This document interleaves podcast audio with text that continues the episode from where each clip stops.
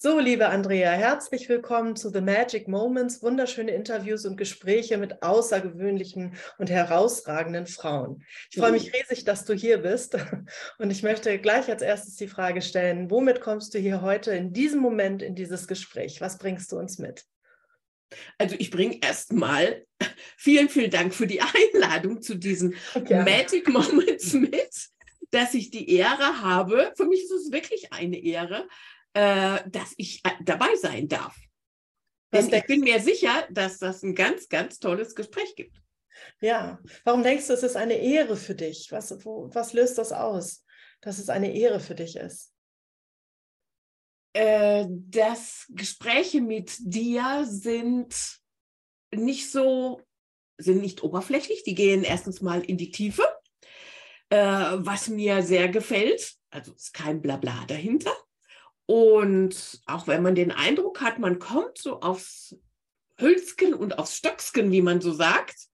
Nein, nein, da steckt immer was Großes dahinter und wir sind fokussiert auf den Punkt. Und da mhm. bin ich sehr gespannt, ob das heute im Interview auch klappt. Ja, das werden wir erleben miteinander, würde ich sagen. Okay. Was bewegt dich gerade? Was umtreibt dich? Womit beschäftigst du dich jetzt gerade in den letzten 24 Stunden? Meinst du privat oder Business? Was dich beschäftigt als Andrea? Wer bist du? Was beschäftigt dich in diesem Moment? Also einfachstes immer Business zu, mit dem Business anzufangen. Da beschäftigt mich im Moment sehr äh, das Marketing, ein Lounge mhm. den ich äh, gerade werbemäßig vorbereite. Ich habe gerade die Landingpage dafür gemacht. Mhm. Das wird, darf ich das hier erzählen? Als Aber Werbe unbedingt, ist Raum für dich. Das ist auch ein Magic Moment, ne? Klar. Das ist Raum für dich, Andreas. Das ist unsere Zeit. Raum für mich, prima. Äh, ja, also ich mache einen Dreitages-Workshop, dreimal eine Stunde Workshop an drei Tagen. Und dann gibt es verrate ich jetzt nur unter uns noch Bonus dazu. Das ist an einem vierten Tag ein QA, wo ich alle Fragen beantworte. Ja, und wer hätte es gedacht, es geht ums Bücherschreiben. Großartig. Der Kurs heißt nämlich Schreibe ein Buch für dein Business. Wow. Und das ist auch meine Mission und meine Berufung. Was genau und wo kommt die her, diese Mission und Berufung? Oh, wo kommt sie her? Sie kommt eigentlich von ganz, ganz tief, äh, eigentlich von klein auf, glaube ich, schon her. Denn Bücher haben mich immer fasziniert. Äh, als ich klein war, war ich ewig oft Stadtbibliothek, obwohl ich muss sagen, wo wir haben, also ich bin ja aufgewachsen, nein, ich bin nicht aufgewachsen, ich bin geboren in Remscheid und die mhm. ersten Jahre dort aufgewachsen. Wir wohnten an einer Durchgangsstraße, wird man heute sagen. Mhm. Äh, zur Stadtbibliothek war es bestimmt eine halbe Stunde zu Fuß für so ein kleines Stöpselchen, oh, wie ich war. Äh, da war ich so, ja, wenn man gerade lesen kann, sieben, acht Jahre. Als ich neun war, sind wir weggezogen. Also einen überschaubaren Zeitraum. Äh, und bin dann mit meinen Büchern, Bücherstapeln äh, in der Tasche auch den ganzen Weg dann wieder zurückgelaufen. Und ich musste die Bücher, und ich habe mir immer dicke Bücher, immer schon, war so. Mhm. Ja, äh, dann, wie das Leben so spielt, ähm, ich versuche das jetzt kurz zu machen. Ich wollte nach dem Abi unbedingt Journalistin werden. Mhm. So, Feuilleton, das war, ich dachte damals, das war mein, ich war völlig überzeugt davon. Deswegen äh, habe ich dann auch mich beworben bei der Deutschen Journalistenschule, mhm. von deren es zu dem damaligen Zeitpunkt äh, zwei Stück gab. Eine in München mhm. und eine in Berlin. Mhm. Und München war nebenan, wo ich auf, bin aufgewachsen in Garmisch-Partenkirchen dann, äh, habe ich mich beworben. Da musste man zuerst äh, vier Berichte schreiben, also vier Reportagen schreiben zu einem bestimmten Oberbegriff. Äh, das habe ich dann eingereicht und daraus wurden dann, äh, das waren glaube ich insgesamt zum Schluss zweieinhalbtausend oder dreieinhalbtausend, die sich da beworben haben. Daraus wurden 100 ausgewählt, die nach München eingeladen wurden zu einer zweitägigen Aufnahmeprüfung. Mhm. Unter diesen 100 war ich. Wow. wow. Ja. Mhm. Ich bin dann auch zu dieser Aus Aufnahmeprüfung gegangen. Die war irgendwo so zwischen äh, schriftlicher Abi-Prüfung, Kolloquium, keine Ahnung, null vorbereitet. Ich wusste noch, was großartiges ist. Muss, ich bin da wirklich sehr naiv dran gegangen, aber ich denke, mit 17, 18 darf man das vielleicht auch noch. Ich Mhm. war zu dem Zeitpunkt jedenfalls noch so. Und bin bei dieser Prüfung äh, am ersten Tag äh, ging es darum, man musste alle möglichen Fotos erkennen, aktuelle Pressefotos. Äh, so, das war so Brockdorf und äh, sie haben sich an den Schienen festgehalten. Ach, was alles war, habe ich vielleicht die Hälfte von erraten. Mhm. So. Am zweiten Tag äh, sollte dann, habe ich gedacht, es wird besser. Nein, es sollte noch viel schlimmer kommen. Ach je. Am zweiten Tag sollte man äh, mit einem Gremium der Größen von Film, Funk und Fernsehen, also ZDF, ARD, Bayerischer Rundfunk, auch was es da so alles gibt. Die saßen dann so alle an so einem riesengroßen Tisch mit, äh, äh, mit Tischdecken gedeckt und dann waren da auch so Stoffbahnen runter und dann waren gegenüber immer drei Stühle mit kleinen Tischlein. Wir mussten nämlich immer zu dritt da rein. Wir, also ich als völlig grün hinter den Ohren der Abi Abiturientin, haben per Auswahlverfahren das Glück meines Lebens zusammen mit einem fertigen Volkswirtschaftler und einem Mediziner im achten Semester, werde ich nicht vergessen. Und, und dann, ja, und dann äh, fragte dieses Gremium, ja, wenn Sie jetzt ähm, irgendwas berichten müssten für unsere Zeitung, worüber würden Sie denn jetzt schreiben? Ja, dann hat dieser ähm, fertige Volkswirtschaftler irgendwas Hochpolitisches von sich gegeben. Der äh, Mediziner war auch nicht viel schlechter. Ja, und dann kam Frau Rode. Und ich weiß, das war also im Mai ungefähr. Und was hat Frau Rode? Ja, ich würde halt über den Muttertag schreiben.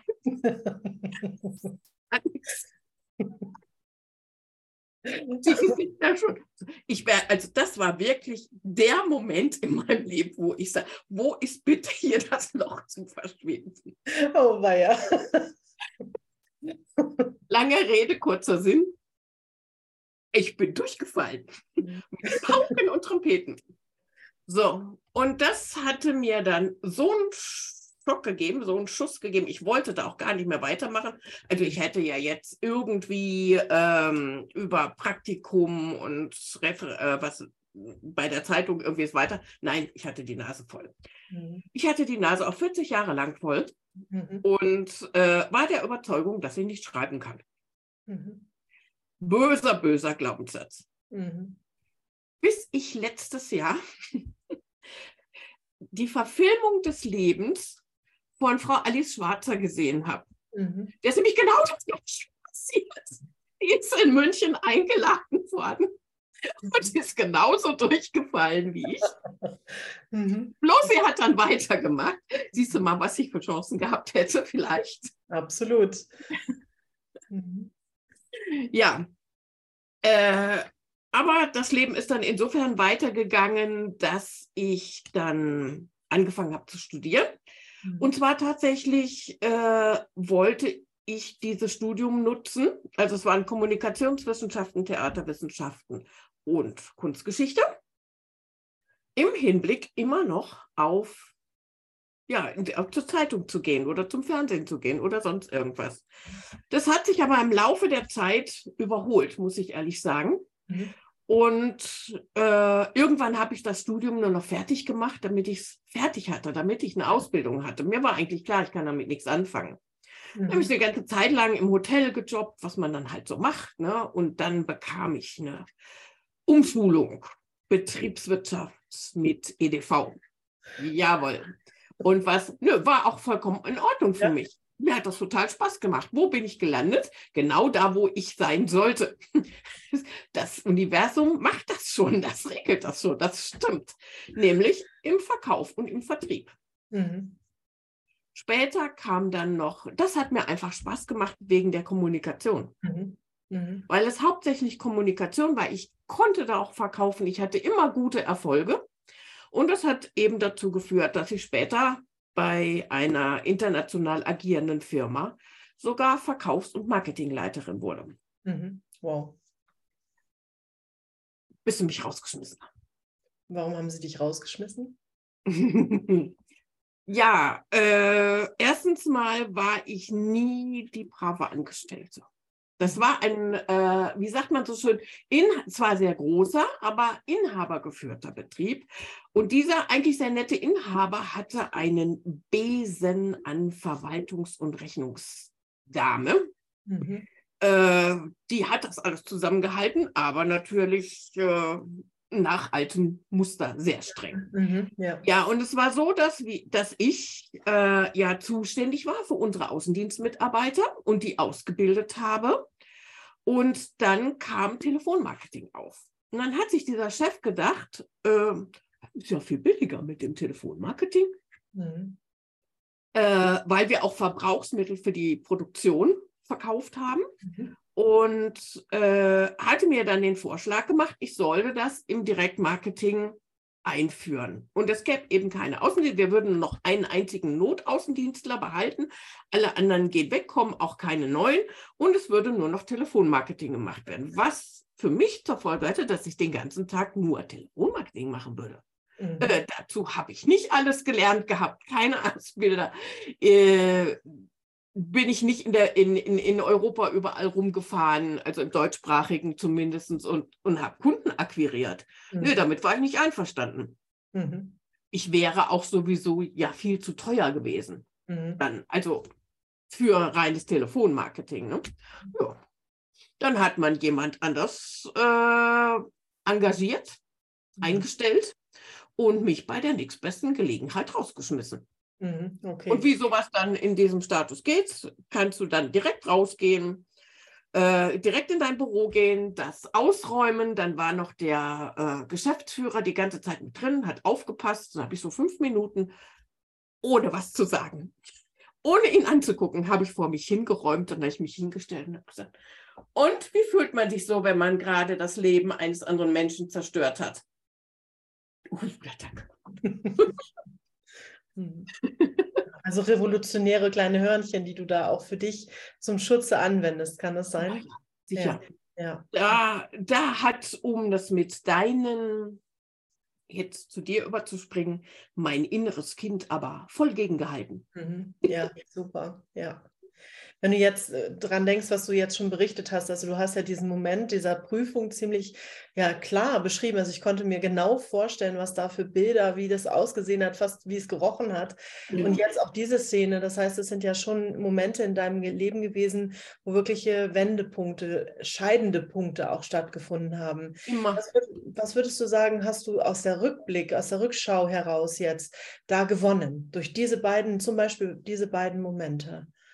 Was ist dir dadurch möglich geworden, durch diese Trennungen oder Wendepunkte? Man erkennt es ja erst immer später, was dadurch möglich geworden ist. Genau. Äh, also mit Sicherheit ist durch diese Kündigung möglich geworden, dass ich mich selbstständig gemacht habe. Mhm. Mir war vollkommen klar, ich brauche mir keinen Job mehr zu suchen. Mhm. Ich wollte das nicht mehr haben, dass irgendwelche männlichen Chefs sich äh, mit meinen Ideen, die als mhm. ihre verkaufen und beim nächsten Oberchef sagen, ha, guck mal, wie toll ich bin. Mhm. Nee, passiert mir nicht nochmal, habe ich gesagt. Mhm. Ähm, ich hatte, hätte den Mut, glaube ich, vorher von alleine zu kündigen und selbst, mich selbstständig zu machen, nicht gehabt. Ja, okay. Weil ja. es war ja auch bequem. Mhm. Mhm. Eigentlich hieß es immer, wenn du in der Firma rausgeschmissen willst, musst du schon silberne Löffel klauen. Mhm. Oder sagen, ich mache es nicht. Mhm. Ja.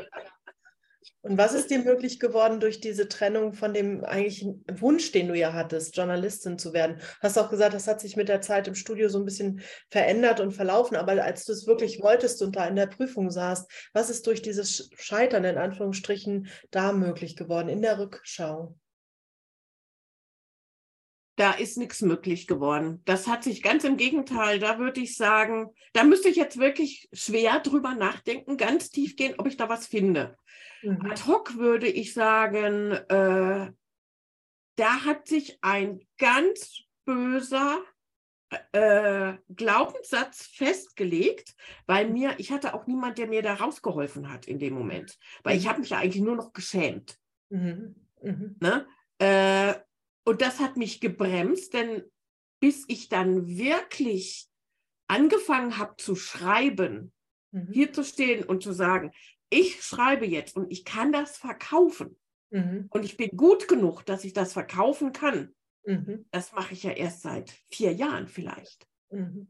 Vorher habe ich zwar immer geschrieben, ne? Newsletter für Kunden, äh, Prospekte, Anwenderberichte. Ich habe es geliebt, solche Sachen zu schreiben.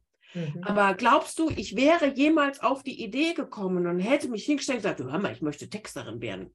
Mhm. Ich möchte Verkaufstexte machen und Werbetexte schreiben. Das hätte ich nie gemacht. Auf die Idee wäre ich gar nicht gekommen. Das mhm. war so tief. Und da muss ich sagen, war für mich äh, Corona der erste Lockdown, mhm. der für viele ganz übel war, war für mich das Allerbeste, was mir passieren konnte. Ja, da sind auch wieder üble Sachen passiert, natürlich. Mhm. Äh, sprich bei uns hier der Grenzzaun, der plötzlich wieder da war, was mich dann aber im Endeffekt zum Schreiben gebracht hat. Mhm. Mhm. Das heißt, was würdest du sagen, was war so ein auslösender Moment, also wirklich ein Augenblick, der dann das Ganze so in so ein Kippen gebracht hat, dass du wieder zu dir, diesen Weg zu dir gefunden hast zum Schreiben?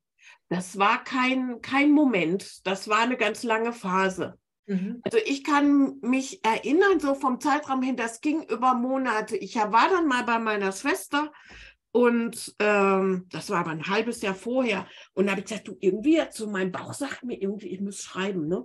Ich habe das aber gar nicht so für ernst genommen. Aber das Gefühl war da.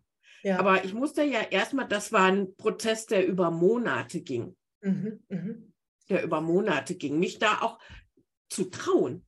Ja, ja, weil du gesagt hast, das war so ein schwerer Satz, der da in dir dann mhm. verankert war, ne? so dieses ja, ja. Paradigma oder dieser Glaubenssatz. Wie hast du den nach und nach aufgelöst? Denn ich weiß ja, dass du schreibst und ich weiß, dass du für andere schreibst und dass du brillant schreibst, Bücher veröffentlicht hast. Also dein aktuelles Buch, von dem du vielleicht auch gleich nochmal erzählst. Aber du kannst es ja. Es ist definitiv sichtbar, dass du es kannst. Wie hast du diesen Satz auflösen können? Oder bist du auch noch dabei? Wie tust du das? Das ist auch ein langer Prozess gewesen. Und zwar habe ich mir, ähm, habe ich durch Zufall auch in einem Coachingkurs ein Buddy kennengelernt. Mhm. Oder eine Buddyine. Die liebe Ulrike Pfarrer werde ich jetzt mal den Namen nennen. Und zwar ist Ulrike seit 15 Jahren Werbetexterin, also mhm. richtig erfahren. Und wenn du so anfängst als Werbetexter, hast du das Problem, dass du nicht weißt, du schreibst zwar jetzt Texte für deinen Kunden, du hast einen Auftrag, aber im Prinzip weißt du jetzt gar nicht so, ist der wirklich jetzt gut, gegen der noch besser, wo hast du einen Fehler drin? Das kann dir ja keiner sagen. Ja. Weil du nicht in der Schule bist. Deswegen habe ich dann auch erstmal noch eine Copywriter-Ausbildung gemacht, damit ich dieses Werbetexten nochmal richtig lerne. Und äh, sie hat mir da sehr geholfen. Wir haben da immer äh, unsere Meetings abgehalten und ich durfte sie ähm, dann bohren und bohren und bohren und bohren und befragen. Und da habe ich ziemlich viel gelernt. Und ansonsten habe ich mich auch immer an, an Fachleute gehalten und habe dort nachgefragt und natürlich auch auf Kunden, ähm, auf Kundenreferenzien, mhm, Kundenfeedback. Ja. ja. Weil du bist ja unglaublich breit aufgestellt. Also so ein Online-Business für dich jetzt herzustellen, dürfte ja fast ein leichtes sein, weil du ja alle Marketing-Tools auswendig kennst und benutzt hast, körperlich benutzt hast, durch die Hände laufen hast lassen. Ja, du ja. weißt ja genau, worauf es ankommt, sowohl online als auch offline. Also davon dürftest du ja heute profitieren können, oder? Sicher. Sicher. Ja. Deswegen ähm, auch die Bücher, also die Business-Bücher, die Expertenbücher, äh, die ich schreibe, die ich für meine Kunden schreibe als Ghostwriter und bei denen ich mein, meine Kunden begleite, das sind ja nichts anderes als Marketing-Tools. Mhm, ja. Diese, ja. diese Bücher tun was für dein Business. Ja. Und für dich als Marke. Sie machen dich bekannt, ähm, deine Expertise wird gefestigt, du kannst viel, viel mehr Kunden erreichen, als wenn du jetzt so ein Webinar machst, wo dich 20 Leute anmelden zum Beispiel. Mhm. Ähm, bis weltweit plötzlich. Mhm. Äh, und dass es, äh, dass, eigentlich ist es ein Marketing-Tool, das aber auch sehr, sehr viel mit Persönlichkeitsarbeit zu tun hat. Mhm. Denn Buchschreiben verändert einen. Ja. Immer. Jedes ja. Was würdest du sagen, ist in deinem Buch jetzt das Letzte, was erschienen ist, für dich an Veränderungen? Was hat da stattgefunden? Da hat mit Sicherheit stattgefunden, dass ich so richtig nach draußen gehe. Denn dass ich als Ghostwriter angefangen hat, hatte ja auch so irgendwo seinen Grund. Ne? Mhm. Ich verstecke mich, ich bin gar nicht da. Ne? ja. Weil das Buch dann vielleicht doch nicht so gut ist. War ich das Hätte ja nicht mein Name drauf. Ne? so, mhm. ja, nee, ist tatsächlich so. Und äh, dann hatte ich aber das Problem, vor allen Dingen als Ghostwriter, du hast keine Referenzen. Mhm. Denn du darfst ja deinen Namen, du bist der Ghostwriter, der Name steht da nicht drauf. Und in der Regel wollen das die Coaches, also meine, meine Zielgruppe, meine Auftraggeber sind meistens Coaches, die wollen das auch nicht, weil so ein, ähm, ausgemacht, Entschuldigung. War nichts. Weißt du, also ein, ein Buch äh, ist ja, beschreibt ja die eigene Expertise. Mhm. Und wenn das jemand anders geschrieben hat, das hat in Baden-Württemberg, sagen wir halt, das hat so ein Geschmäckle, ne? Mhm. Ist es denn dann wirklich die Expertise von der oder von dem Coach? Ja, ist natürlich, ja, aber die Gedanken gehen anders. Deswegen wollen die Coaches mhm. das auch nicht. Das kann mhm. ich auch vollkommen verstehen. Tue ich mich halt ein bisschen schwer mit, äh, mit Referenzen mhm. äh, bei manchen Kunden. So, und deswegen habe ich gesagt, ja, es muss ein eigenes Buch her. Das war mhm. ja auch schon immer mein Traum. Mhm. Ich wollte schon immer ein Buch schreiben. Zwar kein Ratgeber unbedingt, mhm. Aber ein Buch. Kommen wir nochmal drauf zurück. Ich kenne ja deine Vision, da frage ich nochmal nach gleich. Mhm. Was ist es für ein Ratgeber geworden? Ja, das ist ein Schreibratgeber geworden. Zufälligerweise habe ich den gerade hier. Perfekt. Texten für dein Online-Business. Ja. Marketingtexte schreiben lernen. Und zwar ist das ein Grundlagenbuch, eine Mischung aus Texten und Verkaufen. Mhm. Denn genau das ist das, was jetzt zum Beispiel Startups, Menschen, die sich gerade eben äh, selbstständig gemacht haben, brauchen, um Online-Werbung machen zu können. Ob das jetzt in Social Media ist oder für dein Newsletter ist oder auf deiner Webseite ist, ist ganz egal. Aber diese, durch diese Texte ziehen sie Kunden an. Mhm. Mhm. Aber nur, wenn die Texte gut sind, wenn sie richtig sind. Ja. Und das lernt man nicht in der Schule. Mhm. Ja, das lernt man im Leben und im Tun. Ne? Genau. Und deswegen habe ich ein Grundlagenbüchlein geschickt, also auch so eine als bisschen aufgebaut wie ein, wie ein Quickfinder, so dass man schnell die Punkte findet und auch nochmal nachlesen kann, mhm. was, man, äh, was man braucht. Da geht es also um einfache Steckstrukturen, da geht es um die Zielgruppe, die du mit deinen Texten und deiner Sprache ansprichst. Da geht es darum, wie der Leser im Internet äh, überhaupt tickt. Der tickt ja ganz anders als ein Buchleser oder ein Zeitungsleser. Mhm. Und da muss man einige Sachen beachten. Und außer den ganzen Tipps, die da drin sind, ist da auch noch wahnsinnig viel Herzblut drin. Ja, Denn ich bin Texterin mit Herz und Seele. Und das ist hier von Seite 1 bis Seite 135. So dick ist das nämlich drin. Da würde ich gerne wieder zurück auf die Missionsfrage kommen, weil das merkt man dir an, wenn du davon berichtest und wie du deinen Weg auch beschreibst. Du bist ja immer da voll drin. Ja. Was ist deine genaue Mission? Warum kommen die Leute zu dir und was möchtest du in dieser Welt hinterlassen mit deiner Mission? Ich möchte ganz einfach gesagt Menschen helfen und ich möchte, dass ich kann nicht allen Menschen helfen, aber ich kann mit den Büchern dafür sorgen, dass anderen Menschen, die ich jetzt nicht kenne, geholfen wird. Klingt jetzt ein bisschen kompliziert, ist es aber nicht. Denn diese Ratgeber sind ja nichts anderes als Lösungsanbieter für irgendwelche Probleme. Und wenn ich jetzt zum Beispiel mit einem Coach zusammen ein Buch schreibe oder für einen Coach mhm. ein Buch schreibe und der ähm, bringt es fertig, durch dieses Buch, was dann gelesen wird, dass jemand, äh, sagen wir mal, dass Thomas, ne, so nennen wir den jetzt einfach mal ganz fiktiv, plötzlich entscheidet, Mensch, ich mache jetzt doch noch mal mein Abitur nach und studiere dann. Ich ziehe das jetzt durch, ich mache das jetzt. Mhm. Und äh, alleine diese Vorstellung, dass, dass ich diesem Menschen eine, äh, den ich überhaupt nicht kenne, der Kilometer weit, hunderte, tausende Kilometer weit weg sitzen kann, äh, dass ich den dazu bringen kann und denen dazu verhelfen kann, eine lebensverändernde Entscheidung zu treffen, finde ich genial. Ja, ja. Ich kleines Würmchen sozusagen in so großer, in der großen Welt Entscheidungen und Lösungen. Und was mir vor allen Dingen noch daran fällt, gefällt, ist im Gegensatz jetzt zum, zu, zu Social Media, meinetwegen, das hat seine Berechtigung, ich will es nicht schlecht machen, um Gottes Willen. Mhm. Äh, aber wir kennen das alle, Social Media Posts von heute sind morgen uralt, liest keiner mehr nach ein paar Stunden. So ein Buch ist nachhaltig. Mhm. So wie wir leben sollten im Moment, nicht nur im Moment, sondern äh, diese, so ein Buch, das, das ist in drei Jahren noch da. Das mhm. ist, verschwindet auch nicht durch irgendeinen komischen Algorithmus. Das steht da im Regal drin und wird immer wieder angeschaut. Und jeder, der zu Besuch kommt, der sieht das auch.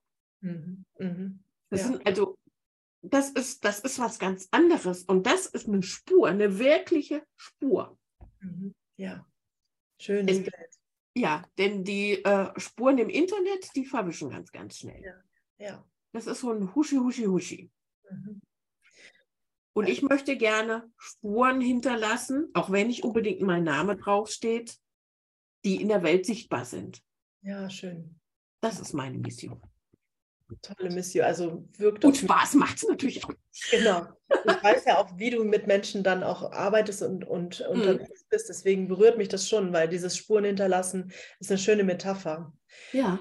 Als Hüterin der inneren Kinder war ich gerade ganz aufmerksam, als du etwas gesagt hast. Du wirst es vielleicht gleich merken. Du hast gesagt, ich so ein kleines Würmchen. Ja. Was würde denn der, die kleine Andrea sagen, wenn sie sich äh, so die große anguckt, die so erfolgreich im Leben steht, ein Buch veröffentlicht hat, definitiv schon Spuren hinterlässt, Menschen begeistert? Was würde die wohl darüber sagen, wenn du von dir sprichst als kleines Würmchen? Andrea. Mit ganz langem A hinten dran. wie, wie, früher bei Papi. Je länger das I war, umso teurer wurde es. Desto mehr Schokolade wollte man haben. ja. Aber was genau, also außer diesem langgezogenen A, was würde die vielleicht noch sagen zu dir heute? Steckt doch schon so viel drin. Die würde sagen, nein, du bist kein kleines Würmchen. Lass das endlich mal sein. Mhm. Und was würde die dir vorschlagen, wie du es sein lassen kannst?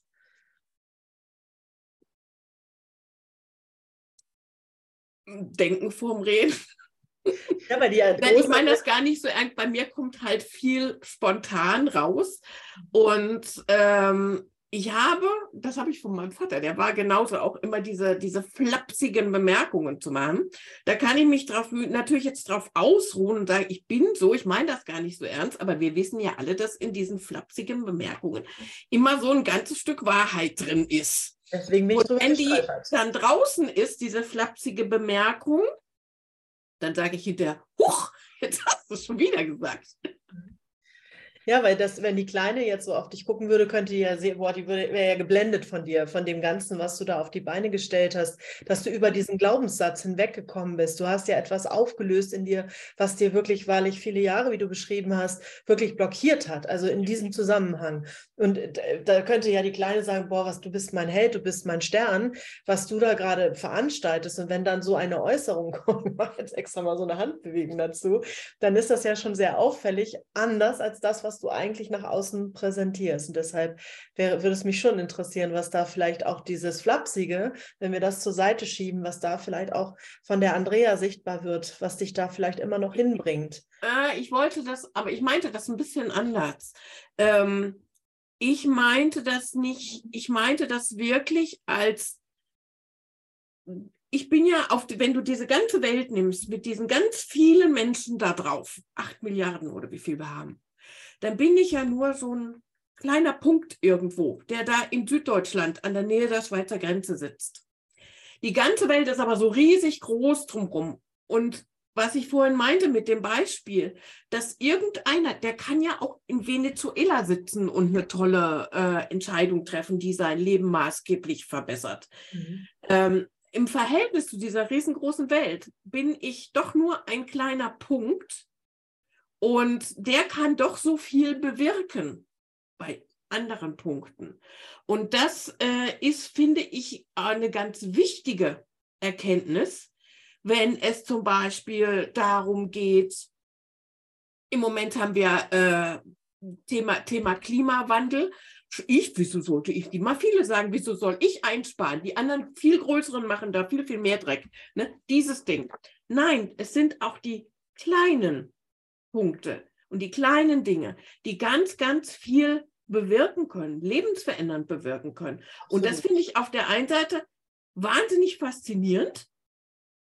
Also die, allein die Vorstellung finde ich so faszinierend und ich freue mich wirklich, und da bin ich auch stolz drauf, dass ich da drin bin.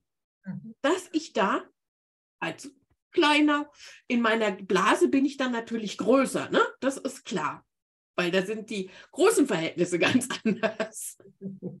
bei 1 zu 40 bin ich viel größer als bei 1 zu 8 Milliarden, das ist ganz logisch. Das ist klar. Ich glaube, ich wäre nicht Aber so, äh, so, meinte, äh, so meinte ich das eher. Ich glaube, ich wäre nicht drüber gestolpert, wenn du gesagt hättest, ich bin nur ein kleiner funkelnder Stern.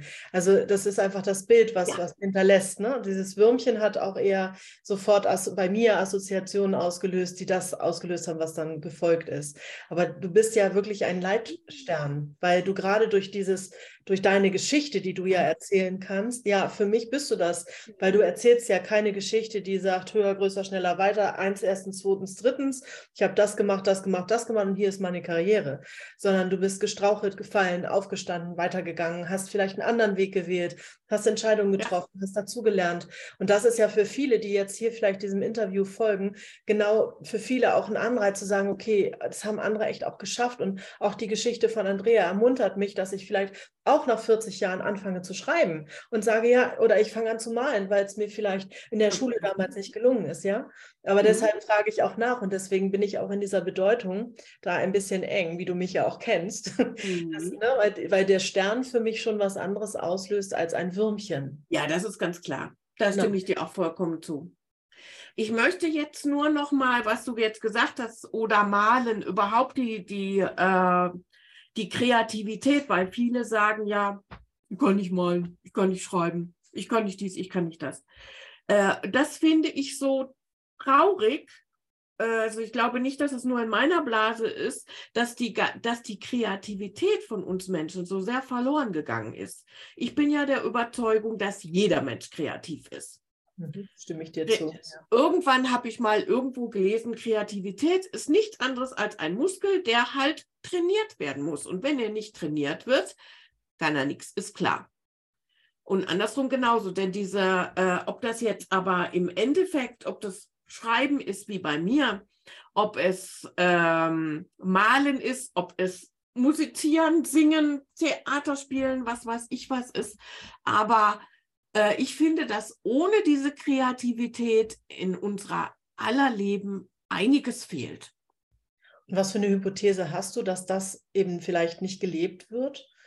Bei dir hast du ja schon gesagt, das war so ein Satz, das war diese Prüfung, ein Satz, gemischt vielleicht mit der Naivität. Was, was glaubst du, könnte da noch hinterstecken? Ach, da gibt es, glaube ich, da gibt es verschiedene Möglichkeiten. Also äh, es ist ja bekannt, dass all die Künstler mit wenigen, Aufna äh, mit wenigen Ausnahmen äh, immer nur an der Tischkante beißen können, weil sie nichts verdienen. Mhm. Ähm, für die meisten Eltern ist es dann auch, glaube ich, nicht so repräsentativ, also bei meinen Eltern hat das bestimmt eine Rolle gespielt, nicht so repräsentativ zu sagen, oh, mein Sohn oder meine Tochter ist erfolglose Schriftstellerin.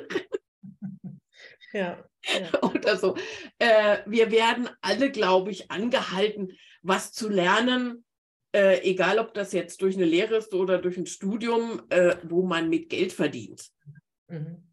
Hm. Ich kenne das, äh, früher hatten, äh, kannte ich irgendwen, der sogar zwei Jobs hatte. Der hatte gesagt, äh, ein, mit einem, der eine ist für Geldbeutel und der andere ist für mein Herz. Mhm. Ja, interessant, ja. Ja, aber dazu müssen sich dann Leute äh, mit zwei Jobs überbelasten, Mhm. Ja. quasi. Und das, äh, der, der, die, der Trend wieder zur Kreativität zurückzukehren, denn diese Kreativität kitzelt ja dein Inneres. Mhm. Erst über die Kreativität kannst du dein Inneres verstehen oder nach außen bringen. Ja. Denn die wenigsten Leute kriegen das über Worte hin. Dann sind sie allerdings Schriftsteller im Sinne von Gedichte, Mhm. Poesie und so weiter. Äh, das bin ich nun gar nicht. Ich kann gut komplizierte Zusammenhänge einfach erklären und anschaulich schreiben. Großartig, das machst du brillant. Ja, ja. Das ist das, was ich kann und kann das anderen Leuten auch beibringen. Ich habe ganz gute Ideen, äh, wie man was machen könnte und darstellen könnte. Da fällt mir immer relativ viel ein. Äh, das sind Gaben, die habe ich früher auch nicht gekannt. Mhm. Mhm. Da habe ich gesagt, ne, kann ich nicht. Ich bin nicht kreativ, nö. Gibt es in deinem Leben jemanden, den du verehrt hast, also wirklich wie ein Held oder ein Vorbild? Gibt es da Menschen oder Wesen, Tiere? Nein. Nein, da hatte ich mir, ich war ja bei dir letztens auf einem QA und da hatten wir dieses Thema auch. Und das war, war bei mir noch nie so. Ich habe zwar selbst, also der, jetzt fangen wir bei der Jugend, ne? Äh, wer schwärmte nicht für irgendwelche äh, Gruppen? Das war ich, der habe ich mal kurzfristig, aber äh, also ich weiß es noch, ich hatte eine Studienkollegin im ersten Semester, die hat immer gesagt, ich habe ein Lebensziel. Einmal mit, mit, mit Mick Jagger zu schlafen und dann sterben. Das wär's. Dann habe ich solche Augen. Die meinte das wirklich gut ernst. Ne? Mhm. Und dann habe ich gesagt, nee, also äh, mir gefallen diese und jene Bands und was weiß ich, das gefällt mir. Aber das sind keine, keine Helden. Helden hatte ich keine. Aber gibt es irgendjemanden, wo du sagst, da habe ich mir vielleicht so eine Lebensweisheit abgeguckt oder die haben mir imponiert, weil sie so waren, wie sie waren? Es geht ja nicht immer darum, dass man danach gestrebt hat, sondern vielleicht auch ja einfach ein Stück mitgenommen hat von deren Philosophie oder deren Lebensweise, Leichtigkeit oder vielleicht auch Schwere. Melancholie. Gibt es da jemanden, wo du sagst, da die Filme gucke ich gerne oder die Bücher lese ich gerne, weil da jemand eine Message hat, die mir gefällt, die mit mir vielleicht auch matcht? Äh, Bücher, die ich gerne lese, ja, das sind natürlich äh, immer schon komischerweise, nein, nicht komischerweise, das sind eigentlich immer schon diese, diese Persönlichkeitsratgeber gege- gewesen. Was habe ich in der Jugend? Ich konnte Carnegie rauf und runter und Mhm. wieder von unten nach vorne zurück. Mhm. Habe ich verschlungen ohne Ende. Also das waren so, so meine Helden, weil ich selber mit mir irgendwo nicht zurechtkam. Mhm. Äh, früher weiß ich nicht, was ich sage, aber ich habe im letzten Jahr tatsächlich durch eine Kundin, äh, die ich beim Buchbegleiten beschrieben habe, äh, etwas kennengelernt, das mich wirklich, wo es mich wirklich richtig getriggert hat. Mhm. Ubuntu. Sagt dir das was? Mhm. Nein, das ist kein, viele werden jetzt sagen, kenne ich, ist ein Betriebssystem. Nein, das meine ich nicht. Ich kenne es nicht. Äh, Ubuntu ist eine afrikanische Lebensweise. Mhm. Und zwar äh, kommt die von Nelson Mandela. Und insofern haben wir dann den Held. Und da war eine Geschichte beschrieben, was ist Ubuntu, äh, von jemand, der ein, ein afrikanisches Dorf besucht hat. Und äh, da waren diese ganzen Kinder zusammen und die sollten sich dann alle an der Linie aufstellen. Und er hatte dann auf der anderen Seite, so 50 Meter entfernt, einen Korb mit ganz tollen, frischen Früchten, richtig voll, so, hingestellt. So. Und wer als erstes, sie sollten dann dahin laufen, wer als erstes da war, dürfte diesen Korb haben. Und was haben die Kinder gemacht? Die Kinder haben sich alle bei der Hand genommen in einer Reihe und sind alle zusammen zu dem Korb gegangen, haben sich drumherum gesetzt und haben sich alles geteilt. Wow. Und das fand ich, und das ist Ubuntu. Und drunter stand, wie hätten die Kinder bei uns im Westen das gemacht? Mhm. Und das hat mich richtig, richtig getriggert. Ja, ja, ja. Und seitdem versuche ich auch ein bisschen Ubuntu zu leben. Ja. Ich weiß ja von der Andrea, die ich auch noch kenne, außer die, die ich im Business kennengelernt habe, dass Ubuntu nicht nur eine Rolle spielt in dem, was du vielleicht jetzt für dich aufgenommen hast, sondern auch in deinem Leben, in deinem Denken und Fühlen. Wenn du mir erzählst, was du so privat hörst oder zum Beispiel, womit du dich beschäftigst. Mhm. Du hast erzählt, dass du einen Traum hast, über welches Buch du vielleicht dich beschäftigen magst. Du das? Ja, auch wieder so halb Business, ne? Ja, Nein, ich wollte schon immer, ich, äh, Bücher, ich wollte schon immer einen historischen Roman schreiben. Und äh, ich lese auch wahnsinnig, äh, was heißt ich lese? Ich habe gar nicht, leider gar nicht so viel Zeit zum Lesen. Ähm, meine Privatbücher, die also jetzt nicht Sachbücher sind, sind natürlich historische Romane. Äh, ich glaube, ich wurde da infiziert von Ken Follett mit der Kathedrale. Ja, das ist fantastisch, ja. Also solch, das sind für mich Bücher. Der nächste war dann wirklich auch ähm, Dan Brown, äh, wo wirklich, wo du zwar eine spannende Handlung hast, aber wo wirklich viel Geschichte dahinter steht. Und äh, im Moment jetzt habe ich zum Beispiel äh, über, über Weihnachten habe ich, so in der Weihnachtszeit habe ich sechs Bände sind das insgesamt. Die Autorin heißt Hanna Kaspian, Schloss Greifenau. Es hört jetzt nach Liebesgeschichten. Ja, natürlich sind da auch Liebesgeschichten drin.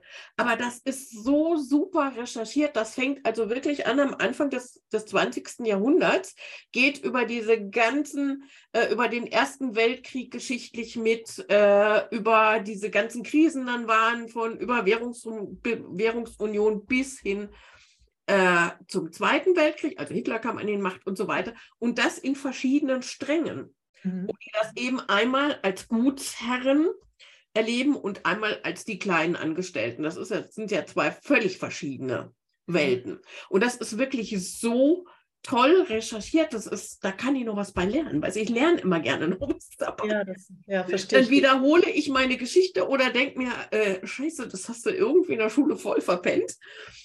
Mhm. Äh, ich lese gerne Bücher, wo es auch noch viel zu lernen gibt, die unterhaltsam sind und wo es noch viel zu lernen gibt. Und sowas wollte ich eigentlich immer gerne schreiben. Mhm. Hast du dir eine Deadline gesetzt, bis wann du damit beginnen möchtest? Damit beginne ich, das kann ich dir ganz genau sagen, wenn ich kein Geld mehr verdienen muss. Weil nämlich dieses, ja, ja, ja, ich setze mich ja da nicht hin. Und ich habe ja gesagt, da muss ganz schön viel recherchiert werden. Und äh, dazu muss ich dann nämlich auch rumreisen. Mhm. Und diese Recherchen nehmen ja nehmen sehr, sehr viel Zeit weg. Also das kostet viel Zeit. Also das muss dann schon so sein, mit dem Buch will ich, ja, will ich dann nicht unbedingt auf die, den Verdienst angewiesen sein. Mhm. Also ich schätze mal, zwei Jahre wird es schon noch dauern, bis ich richtig anfange oder drei. Jetzt kommt erst mal in diesem Jahr ein tatsächlich ein Kinderbuch, das ich mit einer Freundin zusammen mache. Ich habe die Texte gemacht, die macht die Illustrationen. Äh, geht so ein bisschen in den Bereich Journaling rein für Kinder, also ziemlich einfach gemacht, ähm, wo Kinder sich zum Beispiel, da geht es auch viel um Selbstwert und Mindset und solche Geschichten. Ne? Äh, wenn die Kinder mich mobben in der Schule zum Beispiel, wie reagiere ich? Mhm. Wie rede ich dann mit mir und so weiter? Schimpfe ich dann mit mir oder bin ich freundlich, wie auch immer? Ne? Also achtsam mit sich umgehen. So, diese Geschichten sind das. Das war mir ganz wichtig. Und dann möchte ich diese Woche, äh, diese Woche, das wäre schön. Es ging so schnell, geht das nicht mit dem Bücherschreiben. Doch noch wirklich ein persönlicheres Buch schreiben. Also kein Ratgeber, ne, wie jetzt, da ist es nun mal, Texten für dein Online-Business, äh, sondern was Persönliches. Aber da bin ich noch nie, da habe ich noch keine klaren Vorstellungen, was ich was da genau gehen wird. Ich denke schon, dass es so ähnlich in die Richtung gehen wird. Ähm, natürlich Persönlichkeitsarbeit oder Mut machen, durchhalten, so alles so in diesem Bereich. Mhm. Aber da ist noch nichts. Ich sammle da noch und irgendwann weiß ich ganz genau, wird mir die klare, der klare rote Faden entweder unter der Dusche, auf der Toilette oder beim Zähneputzen kommen. Und dann weiß ich Bescheid und dann geht's los. Ja, dann vielleicht noch abschließend zwei oder drei Gedanken. Ähm, du hast jetzt gerade von dem Kinderbuch gesprochen. Was hat das mit dir zu tun? Also was hat dich motiviert, das zu schreiben? Gibt es da einen Andockpunkt zu deiner Geschichte oder ist das einfach, weil du gerade selber so auf dem Weg bist? Wie würdest du sagen, ist das entstanden? Ähm, da gibt es mehrere Punkte. Ähm, ich bin, das hatte ich vorhin schon angedeutet, in meiner Jugend mit allem alleine gelassen worden. Mhm. Äh, das hat natürlich seine Vorteile gehabt, dass ich schnell selbstständig wurde und so weiter, aber natürlich hat das auch irgendwelche Nachteile gehabt. Äh, zum Beispiel, dass ich da so verquere Glaubenssätze wie ich kann nicht schreiben bilden konnten. Und ich habe es nicht gemerkt, kein anderer hat es auch nicht gemerkt. Ähm, das war, ist das eine. Das andere ist, dass ich ja selber sehr viel journale. Also ich mache das seit einem Tag, jeden Morgen äh, nenne es Journaling, nenne es Freewriting, äh, nenne es Morgenseiten, wie auch immer. Mhm. Das hat mir so viel Klarheit im Kopf gebracht. Ich sortiere da heute noch meine Gedanken. Da mhm. muss nicht immer das Innerste rausgekehrt werden. Da sortiere ich manchmal wirklich einfach meine Gedanken. Wie gehe ich jetzt weiter? Was mache ich?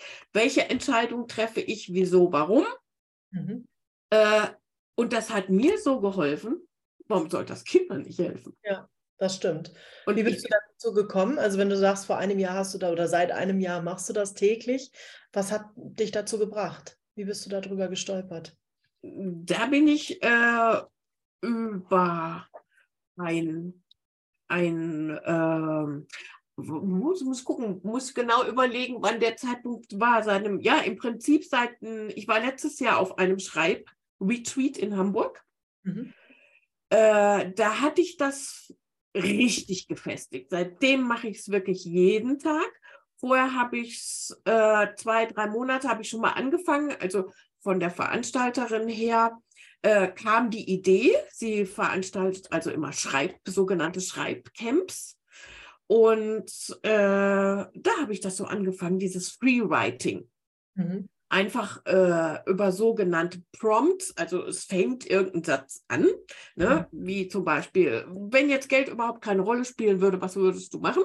Mhm. Das, ist, ne, das ist so ein Prompt, nennt man das, äh, bis über äh, Selbstreflexion hin und her. Ja, doch, das war das Schreibretreat durch andere wieder, ne? durch eine Gruppe beeinflusst durch andere. Und ja. das ist mir so wichtig, dass wenn ich es zwei, drei Tage nicht mache, dann fehlt mir was mittlerweile. Ja. Mir fehlt das total. Das glaube ich dir, ja. Wenn du dich jetzt als Stern, also vielleicht übernimmst du den Gedanken mal, äh, gerade für den Moment, als Stern siehst, der leuchtet für andere, auch vielleicht als Wegweiser und wenn es im Kleinen ist, in der Verhältnismäßigkeit, die du vorgeschlagen hast. Mhm. Als was würdest du dich dann jetzt bezeichnen? Bist du die, für was bist du Botschafterin oder für was Expertin, Mentorin, was immer. Wie würdest du das jetzt mit diesem Stern, funkelnden Stern sehen, schreiben?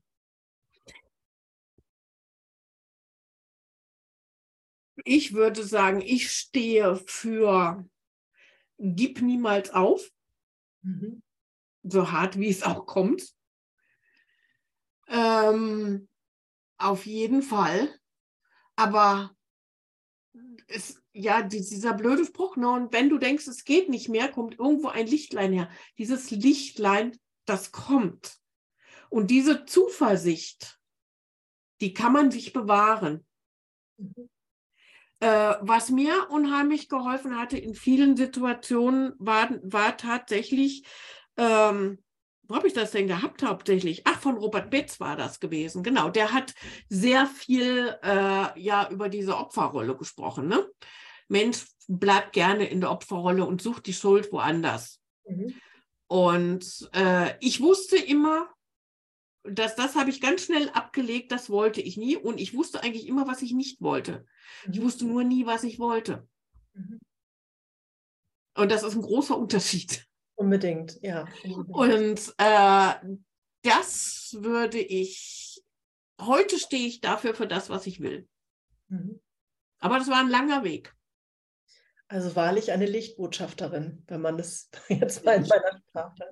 Ja, wenn du möchtest.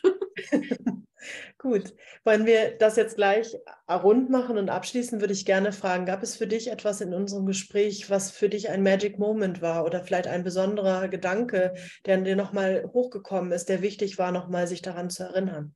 Gab es da etwas? Da waren viele, viele, jede Minute war da ein Gedanke, sich dran zu erinnern. wenn ich aus, wenn ich aus meinem Leben erzähle, weil das sind äh, für jeden, ja, die Geschichten aus dem eigenen Leben sind immer Dinge, die, wie du sagst, ah ja, das war toll oder es war nicht so toll, aber ich habe da was draus gelernt und gemacht und getan. Es ist ja das, was mich als Person prägt. Ja. Ja. Und deswegen sind diese ganzen Momente, auch wenn die sich nicht so magic erstmal anfühlen, sind ja. Magische Momente.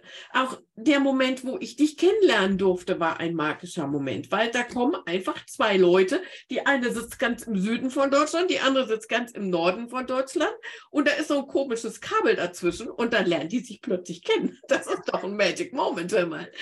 Absolut, da hast du recht. Ja, schön, schön, wunderbar. Dann danke ich dir an dieser Stelle, liebe Andrea, und ich freue mich darauf, dir wieder zu begegnen.